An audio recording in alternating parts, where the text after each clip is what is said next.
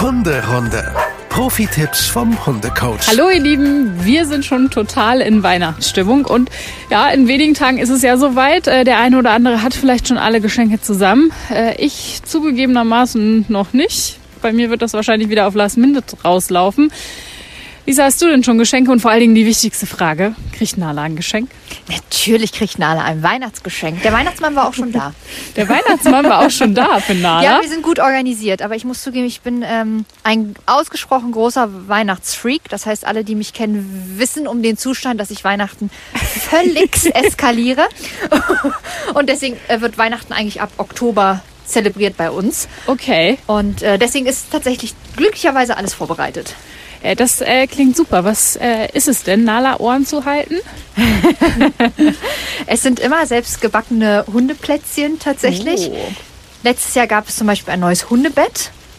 Und äh, dieses Jahr gibt es einen neuen Mantel für sie, einen Softshell-Mantel, weil das haben ja viele, glaube ich, schon in unseren Stories mitbekommen. Nala hat so relativ dolle Rückenbeschwerden und naja, sie wird nicht jünger, sie wird älter. Und Das das, ist ja ähm, schon eine alte Dame. ja, genau. Das bringt so ein paar Nebenwirkungen in Anführungsstrichen mit sich. Und ähm, bei kalten Jahreszeiten ziehen wir ihr doch jetzt einfach öfter mal den Regenmantel an. Aber natürlich eine Frau von Welt muss auch mal was anderes anziehen, sodass es doch jetzt auch noch mal einen Softshell-Mantel gibt. Also sagst du grundsätzlich, ist es vollkommen okay, wenn man seinem Hund ein Weihnachtsgeschenk macht, ja? Ach klar, warum nicht, wenn man es lustig nimmt und das jetzt nicht zu verkrampft ist und das finde ich ganz wichtig, wenn es nicht zu arg vermenschlicht wird, finde ich das absolut in Ordnung. Wie läuft denn das bei euch denn dann ab unterm Weihnachtsbaum? Wie muss ich mir das vorstellen? Kriegt Nala dann auch äh, die Glocke geläutet und äh, Nala, jetzt darfst du auspacken? Äh, tatsächlich, wir sitzen alle ganz gemütlich zusammen und ähm, packen Geschenke aus und jeder ist dran und ähm, wir packen einzeln die Geschenke aus. Das heißt, alle anderen gucken zu, wie der eine eben das Geschenk auspackt und dann ist auch Nala einzeln dran. Und Nala liebt es, Geschenke auszupacken. Die reißt wirklich an diesem Papier. und ehrlich? äh, macht es auf und schnuppert auch bei allen anderen Geschenken und steckt ihre Nase tief rein und wedelt mit dem Schwanz. Also die ist da echt ähm, wirklich begeistert von. Das hat sie von mir. Ich wollte gerade sagen, also da gibt es anscheinend noch einen zweiten Weihnachtsfreak in der Familie. Absolut. ja, und dann äh, wird es ausgepackt und dann ähm, freue ich mich und wir uns alle wahrscheinlich mehr und finde es lustiger als sie. Und sie ist dann eher an dem nächsten Geschenk, Geschenk interessiert. Was sind denn so gute Geschenke für Hunde zu Weihnachten? Ach, ich finde, was man natürlich wunderbar schenken kann, sind vielleicht neue Hundenäpfe, weil die einfach mal ausgetauscht werden müssen. Vielleicht eine schöne Leine. Oder weil der Hund gewachsen ist, ein gutes, schickes Geschirr, ein Hundegeschirr oder eine gute, äh, schicke Hundeleine mit passendem Halsband dazu. Ja. Ein Hundebett, was immer geht, ist ein Spielzeug. Was immer geht, sind ein paar tolle Leckerlis. Also ich glaube, da sind der, der Kreativität überhaupt keine Grenzen gesetzt. Ja, also wie bei uns Menschen auch im Prinzip. Ja, genau. Ne? Alles möglich. Nichts muss. Nichts kann, nichts muss. Ne? Genau, ich finde auch ganz wichtig, also nur weil ich jetzt sage, natürlich kriegt Nala ein Weihnachtsgeschenk und ich glaube, ich kenne auch ganz, ganz viele, die ihren Hunden was schenken, finde ich, soll trotzdem die Message sein, dass der Hund natürlich nicht zwangsläufig ein Geschenk braucht. Es ist und bleibt ein Hund, aber natürlich muss man sagen, ist Nala bei uns sowas wie ein Familienmitglied, ein hundischer, hündischer Familienmitglied äh, und da gehört für uns, für mich ein Weihnachtsgeschenk für sie dazu. Aber ich kann es auch total verstehen, wenn Leute ihren Hunden kein Weihnachtsgeschenk machen. Ja, ich kann ja mal von uns erzählen. Also Daska bekommt jetzt nicht so ein klassisches Weihnachtsgeschenk, was sie auspacken kann wie Nala. Ich weiß gar nicht, ob sie daran überhaupt Freude hätte, das Probier's doch auszupacken. mal. Vielleicht, ja. Aber sie bekommt tatsächlich immer einen ganz speziellen, tollen Knochen zu Oh Weihnachten. ja, komm, das ist aber gut. Ja, das ist schon, gut. ne? Ja, ja, ja. Äh, da freut sie sich auch immer sehr drüber. das glaube ich. Meistens kriegt sie das dann, wenn bei uns äh, das Essen kommt, Mhm. damit sie da dann nicht anfängt rumzubetteln. Wobei, das macht sie auch nicht so krass, aber das riecht ja Weihnachten auch immer besonders toll. Ja, das also als stimmt. Hund äh, Das stimmt. kann ich verstehen, wenn man dann doch mal betteln Die Nase kommt. rotiert Ja, sozusagen. genau. Ja. Aber äh, diesen besonders tollen Knochen, den gibt's Weihnachten auch. Ja, das ist äh, ein doch total gutes, sinnvolles Geschenk. Ja, schon. Da Ne? wird sie sehr, sehr froh drüber sein. Ich denke auch. Ja. Ja, mit der Weihnachtszeit äh, kommen ja auch noch so die ein oder anderen Problemchen oder Herausforderungen mit dem Hund. Ich weiß nur aus Erfahrung, dass man jetzt nicht unbedingt teure Kugeln tief hängen sollte. Ja, das empfiehlt sich, ne? Außer man hängt nicht dolle dran. Also ja, wir haben zum Beispiel unten am Weihnachtsbaum oftmals, ähm, das klingt jetzt albern, aber so Plastikkugeln gehangen, Ja. dass wenn Nala doch mal mit ihrem Schwanz gegenkommt und mal eine Kugel runterfällt, dass es eben nicht gleich klirrt und die Glasscherben liegen und alle mal ein langes Gesicht machen. Und dann so ab Viertel des Baumes fangen dann eben die schönen Kugeln an. Das ist so unser Kompromiss und damit können wir alle total gut leben. Das schränkt uns nicht ein und ist völlig in Ordnung. Ja, bei uns ist das ähnlich. Wir haben unten halt fast gar keine Kugeln mehr hängen, sondern die schönen Strohsternchen. Ja, genau oder so, genau. Aber haben halt auch eben die schmerzliche Erfahrung machen müssen, dass auch mal eine Kugel zu Bruch gegangen ist, weil Ja. der Schwanz dann doch etwas mehr sich gefreut hat und äh, dann fliegt da halt so eine Kugel auch mal vom Baum. Ja, das kann, kann natürlich passieren, aber ich finde, das kann mit jeder anderen Deko auch passieren im Laufe Ja. des Jahres. Ne? Also, ähm, aber natürlich, wenn man, und das sollte man ja bewusst mit überlegen, der Weihnachtsbaum steht eben nur eine begrenzte Zeit. Viele Hunde finden das vielleicht auch komisch. Das heißt, wenn ihr den Weihnachtsbaum aufbaut, bezieht euren Hund aktiv mit ein. Also nicht den Hund spazieren schicken mit Herrchen oder Frauchen und wer anders baut den Baum auf und auf einmal steht da was riesengroßes auf einmal im Wohnzimmer und der Hund erschreckt sich vielleicht noch davor weil äh, so ein Baum ja auf einmal doch sehr ausladend ist und leuchtet und funkelt und wenn der Hund vielleicht das erste Mal Weihnachten feiert, das vielleicht irgendwie als gruselig abspeichert. Von daher sage ich immer, bezieht den Hund damit ein. Er muss ja nicht den Baum mitschmücken, aber vielleicht darf er auf seiner Decke liegen, das ganze Prozedere beobachten, dass dieser Baum für diesen Hund irgendwie keine Bedrohung auf einmal da mitten im Raum oder am, an der Seite darstellt. Was ist denn so mit Hunden, die gerne mal an Bäume pinkeln? Habe ich tatsächlich noch nie erlebt, dass mir das ein Kunde gesagt Ehrlich hat. nicht? Nee, weil Hunde beschmutzen ja nicht ihr, ihr Nest. Und ihr Nest ist ja wirklich nicht nur die Decke, sondern für Hunde, die älter sind, ist ja das Nest dann irgendwann auch die ganze Wohnung oder das ganze Haus. Das heißt, die wenigsten Hunde würden auf die Idee kommen, aktiv diesen Baum anzupieseln.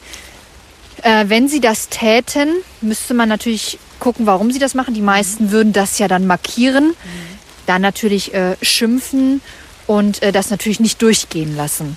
Und der Baum riecht ja irgendwann auch gar nicht mehr so nach, nach Baum. Also der verliert ja tatsächlich an Duftstoffen, weil er bei uns zu Hause steht. Und viele Hunde markieren ja, weil ein anderer Hund oder ein anderes Tier, egal jetzt, auch schon angepinkelt hat. Und diesen Baum hat ja vermeintlich niemand anderes angepinkelt. Von daher sieht der Hund im Zweifel gar nicht unbedingt die Notwendigkeit, da jetzt das Beinchen dran zu heben. ja gut, das ist ja dann, glaube ich, wirklich echt eine beruhigende Nachricht. Ja. Aber wenn es passiert, unbedingt mal Bescheid geben Ja. ähm, und mal erzählen, was ihr dann gemacht habt. Das würde mich interessieren. Erzählt uns einfach mal eure Geschichten, ob ihr da lustige Geschichten mit eurem Hund und dem Weihnachtsbaum erlebt habt. Oh ja.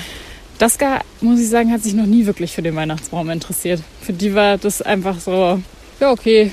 Der steht da. Ja, wir haben es tatsächlich mit Nala beim allerersten Mal wirklich so gemacht, dass sie beim Aufbau dabei war. Und sie hat halt geguckt und dachte sich, glaube ich, aha, wenn du der Meinung bist, da jetzt auch noch so ein Tanneding da hinstellen zu müssen, dann mach das mal.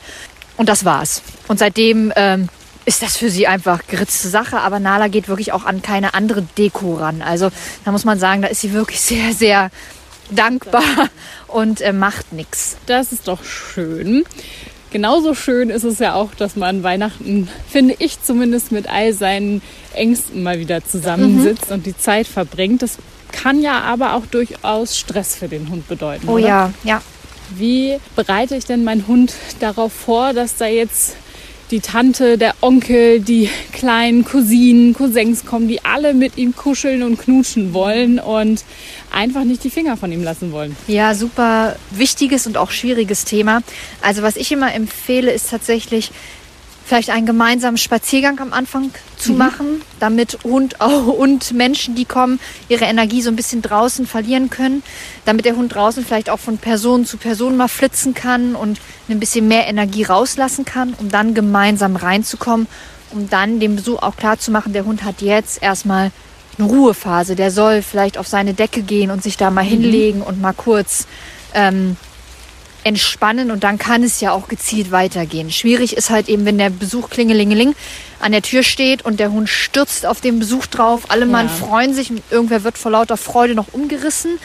Oder Der Hund hat vielleicht den Onkel Klaus lange nicht gesehen und findet Onkel Klaus jetzt in seinem schwarzen Pulli mit seiner schwarzen Mütze auf einmal gruselig und sagt, mein Freund, du kommst hier nicht rein und wird auf einmal komisch. Ja. Auch das gibt es ja.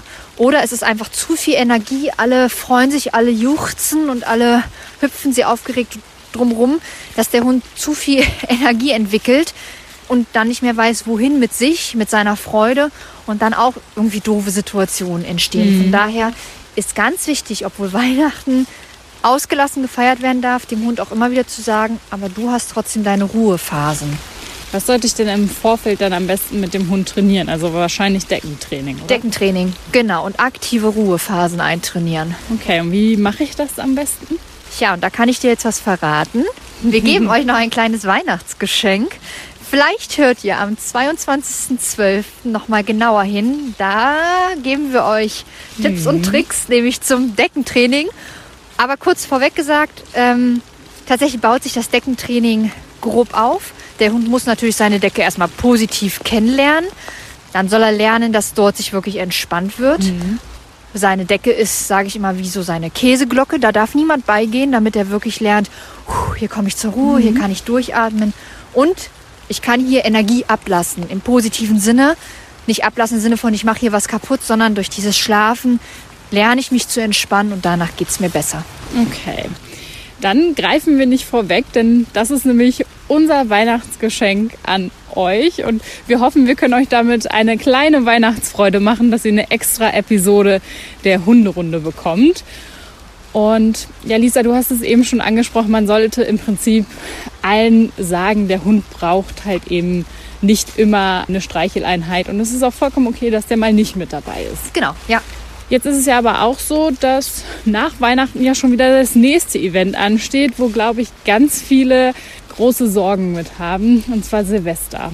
Ja, und das kann ich auch verstehen, weil das für viele Hunde viel mehr Stress bedeutet als Weihnachten.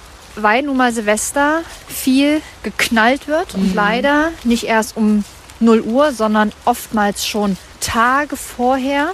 Ja. Es gibt viele, viele Hunde, die sind sehr geräuschempfindlich. Die reagieren also auf Schüsse, einen Knall, einen Zischen eben sehr empfindlich, indem sie zusammenzucken, indem sie Angst haben, sich zu lösen, hektisch umherrennen, tagelang mit einem eingezogenen Schwanz durch die Gegend laufen, zittern zu Hause liegen, nichts mehr fressen können. Also das kann schon echt richtig extrem krasse Folgen haben. Und von daher ist Silvester für viele Hunde und auch damit für viele Besitzer echt ein Graus.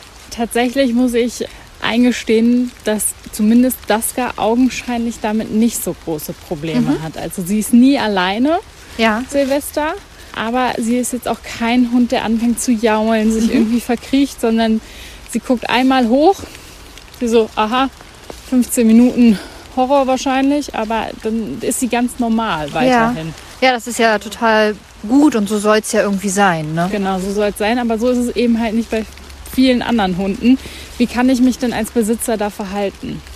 Mm, Also natürlich muss man sagen, das erste Silvester muss man, glaube ich, mal gucken, wie reagiert mein Hund. Macht man jetzt alles so wasserfest und trainiert den Hund im Vorfeld Geräusche an, diese zu ignorieren, trainiert man ihm vielleicht sogar unbewusst eine, einen Fokus an. Von daher Ja. würde ich das erste Silvester tatsächlich einmal aussitzen und gucken, wie reagiert mein Hund? Was passiert denn wirklich? Weil ein Hund, der natürlich bei Dauergeballer und Dauerbeschieße nicht super entspannt schläft, hm, ist, glaube ich, relativ normal. Aber wenn er jetzt nicht völlig verängstigt in der Badewanne mit eingezogenen Schwanz hockt, Ja. ähm, würde ich meinen, kann man das vielleicht mal für eine halbe Stunde hinnehmen. Also nicht falsch verstehen, der Hund soll nicht Stress leiden und wir finden es toll, sondern ähm, man muss einfach gucken, wie reagiert mein Hund. Ja. Ähm, wenn er nicht tief und fest schläft, aber solange er nicht total zitternd in irgendeiner Ecke sitzt, würde ich es in jedem Falle für diese halbe Stunde erstmal hinnehmen. Okay. Habe ich aber im Vorfeld schon gemerkt, oh Gott, bei jedem Schuss, der mal so fällt, weil man ja auch mal äh, auf dem Feld ist oder mal im Wald und man hört auch mal einen Schuss und der Hund reagiert eigentlich sofort, zieht einen Schwanz ein, ist überhaupt nicht mehr ansprechbar, ist wirklich panisch, dann muss man im Vorfeld natürlich dran arbeiten. Und was macht man dann in dem Fall? Ja, da kann man natürlich desensibilisierend arbeiten. Ist ein sehr schwieriges Training. Was man natürlich mal probieren kann, ist YouTube anmachen und mal so Sirenen anmachen, mal wirklich Feuerwerksgeräusche anmachen und das ganz niedrig in einer niedrigen Lautstärke nebenher spielen lassen, Okay. sodass der Hund lernt, sich bei solchen Geräuschen zu Hause zu entspannen. Und die Geräusche immer weiter hochregeln. Natürlich, jetzt sagen viele, ja, aber das vom Computer gespielt ist natürlich nicht das, was wirklich draußen ist. Ja, da gebe ich euch recht, aber man kann es nur sehr schwer nachstellen. Was man machen kann, einfach mal mit einem Löffel auf den Topfdeckel hauen und mal so schallernde Geräusche in der Küche nachstellen, dass der Hund sich an sowas gewöhnt. Aber natürlich, man kann Silvestergeräusche nicht in der Intensivität nachstellen. Was man natürlich sonst noch machen kann, gucken, reagiert mein Hund vielleicht mit irgendwelchen homöopathischen Mitteln. Es gibt Bachblüten, es gibt Johanniskraut, was man seinem Hund im Vorfeld natürlich in einer angesprochenen Dosierung und am besten auch mit einem Tierarzt oder mit einem Hundetrainer oder mit einem Homöotier, Homöopathen mal besprechen sollte. Und dann kann man das auch ausprobieren. Aber das ist, äh, ne, das ist sehr, schon sehr Okay. individuell. Es gibt Kopfhörer für Hunde. Ja, die müssen aber natürlich auch antrainiert werden, damit es einen Lärmschutz für den Hund gibt. Ja. Dann gibt es die Möglichkeit, sich mit seinem Hund natürlich irgendwie zu verschanzen, Rollläden runter, selber gute Musik anmachen, die der Hund gut aushalten kann. Oder man muss echt sagen, wenn ein Hund da massiven Stress hat, dann ja, wie wäre es mit wegfahren dahin, wo nicht geknallt werden darf. Man muss natürlich immer gucken, wie hoch ist der Stress beim Hund und ganz oft, wie hoch ist der Stress dann auch beim Besitzer, weil das überträgt sich ja auch. Eben. Ein Hund, der tagelang zitternd in irgendeiner Ecke sitzt, da ist der Besitzer auch irgendwann wirklich durch mit dem Nerven und die sind fast besser beraten, irgendwo hinzufahren für fünf Tage, wo eben nicht so viel geknallt werden darf und der Hund es dann deutlich besser hat. ja, kannst du so ein paar Orte nennen? Es gibt an der Ostsee- und Nordseeküste Orte, die nicht beknallt werden dürfen und äh, Dänemark. Weil dort es viele Reddächer gibt und dort ist es tatsächlich verboten, Raketen und Knaller hoch zu schießen, weil die ja rückläufig wieder zurückfliegen und dann die Reddächer in Brand setzen könnten.